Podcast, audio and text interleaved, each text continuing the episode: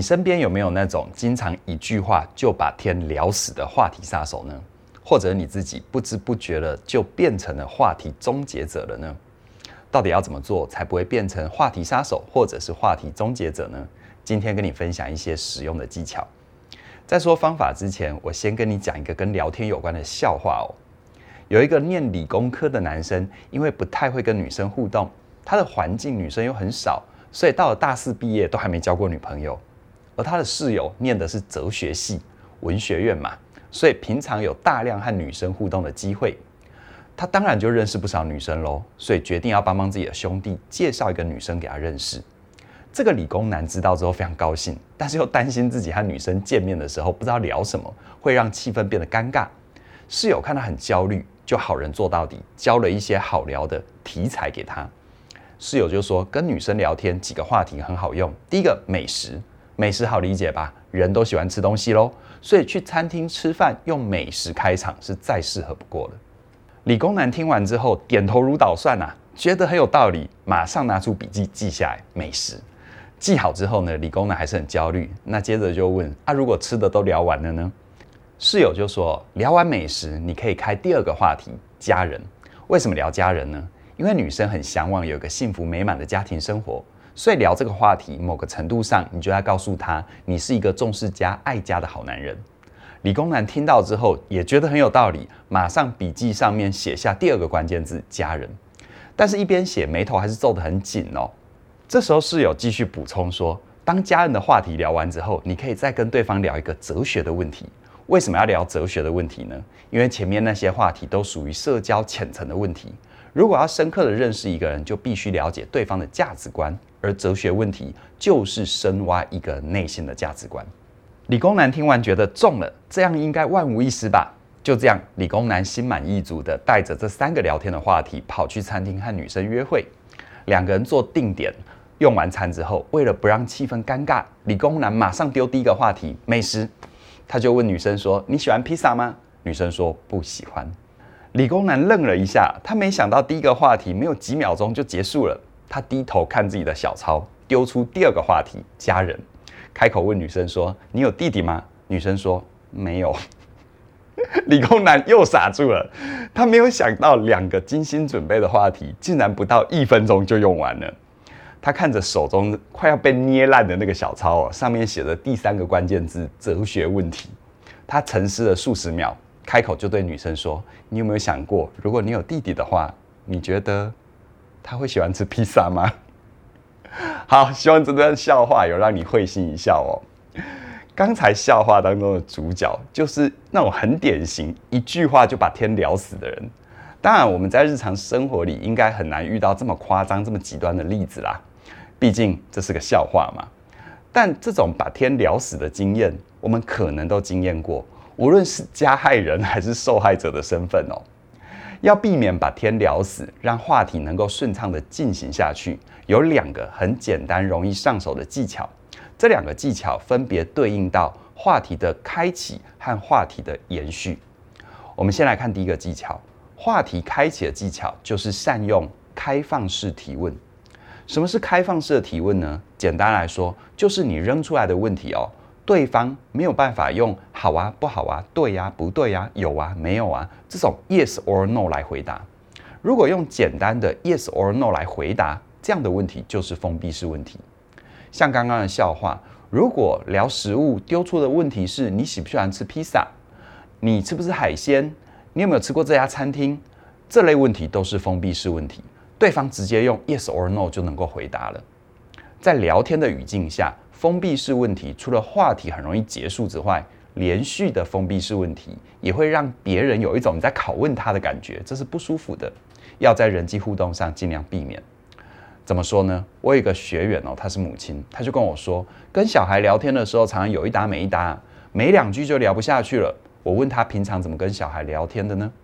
他说，一起吃晚饭的时候，他就问孩子：“今天累不累啊？功课多不多啊？有没有考试啊？考得好吗？”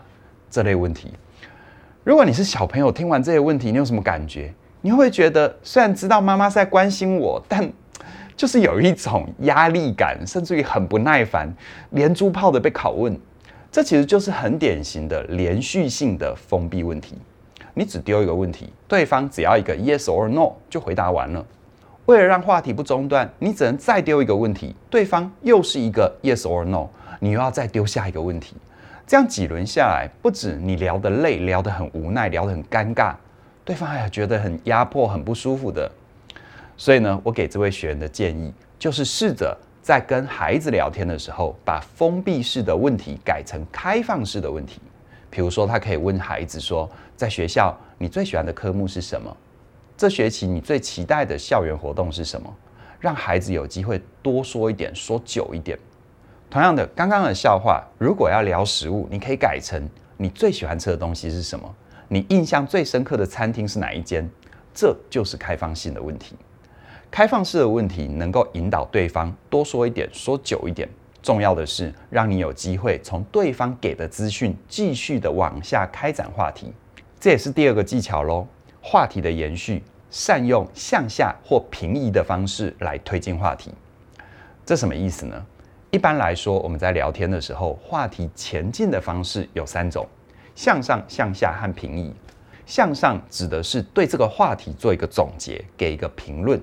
向下指的是往下挖话题里面的细节，或者是对方的感受，而平移呢，是在原先对话基础上做话题的延伸，不同但相关的那些话题。比如说有人问你平常喜欢做什么，你说我喜欢看书，对方回嗯，看书是一个很好的习惯。对方回答就是把话题向上推啊，这让人很难接话吧？如果你还不懂，你可以角色互换一下哦。你想象你是当事人，接下来你要怎么回答呢？如果有礼貌一点，你可能说啊、哦，谢谢你；俏皮一点，可能会说，哈哈，可不是吗？然后，然后就没然后啦。所以呢，把话题向上推，最后的结论就是掐死那个话题。那如果情况改成是你说我喜欢看书，对方回真的哦，我也很喜欢看书诶。那你最近看过最喜欢的一本书是什么呢？像这种回答，就是把话题向下挖。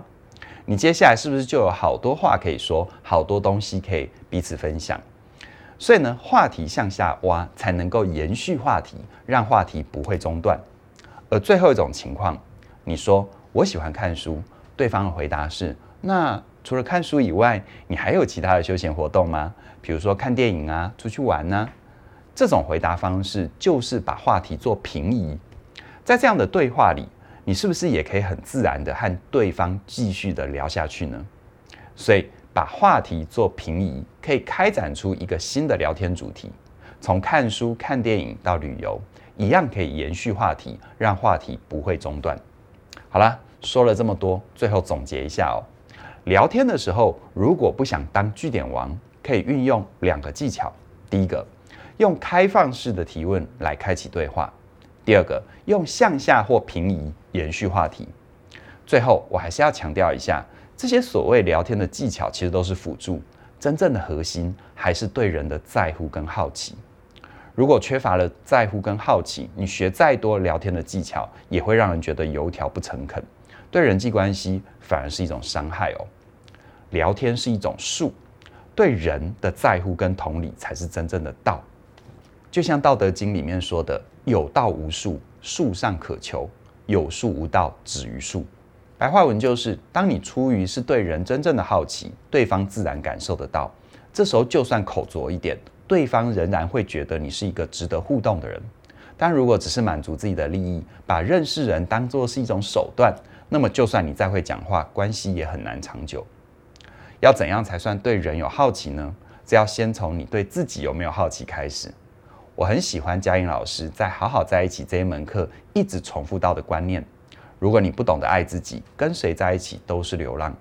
想要有好的人际关系或者是亲密关系，你得先对自己的心理状态有了解，知道自己为什么这么害怕被拒绝，有方法慢慢的培养自己的安全感。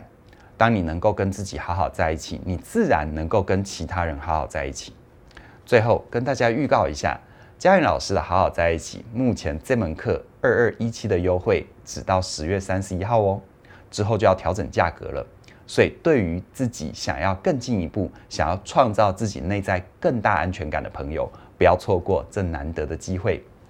详细的课程资讯在我们的影片说明里都有连接，期待你的加入。希望你能够跟自己好好在一起，创造跟所有人好好在一起。